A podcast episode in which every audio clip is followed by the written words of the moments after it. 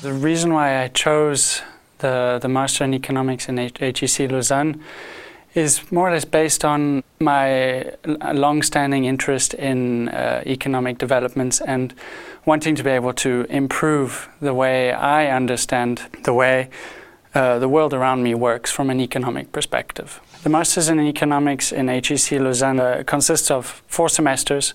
The first semester is based on general economic framework, microeconomics, macroeconomics, and econometrics, followed by two other semesters where we are allowed to choose subjects that are more aligned to uh, our interests. And the, finally, we have a fourth semester where we can either choose uh, an internship or write an academic paper could choose courses that were more aligned to my interest in economic tools and the development of economic tools. So understanding the technical tools that we use or that economists use today uh, to analyze situations.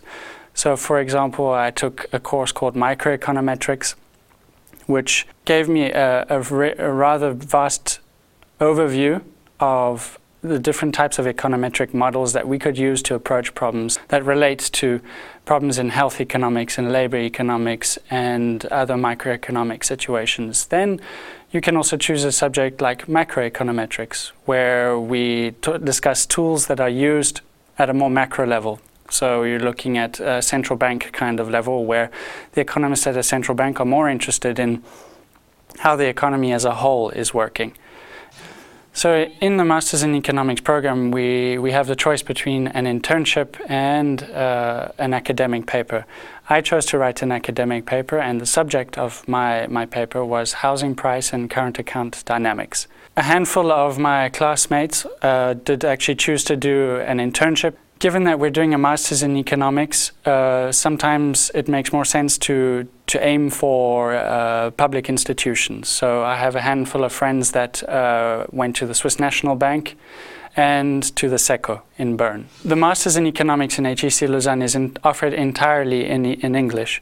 However, this does not necessarily pose a problem for those that do not speak English fluently. Uh, obviously, there is a, a, a, time to adapt. The first semester is entirely based on the foundations of economics, which is quite mathematical, and so the vocabulary is rather restricted in any case. You have a, uh, a sufficient period of time uh, to be able to adjust to the fact that the courses are entirely given in English.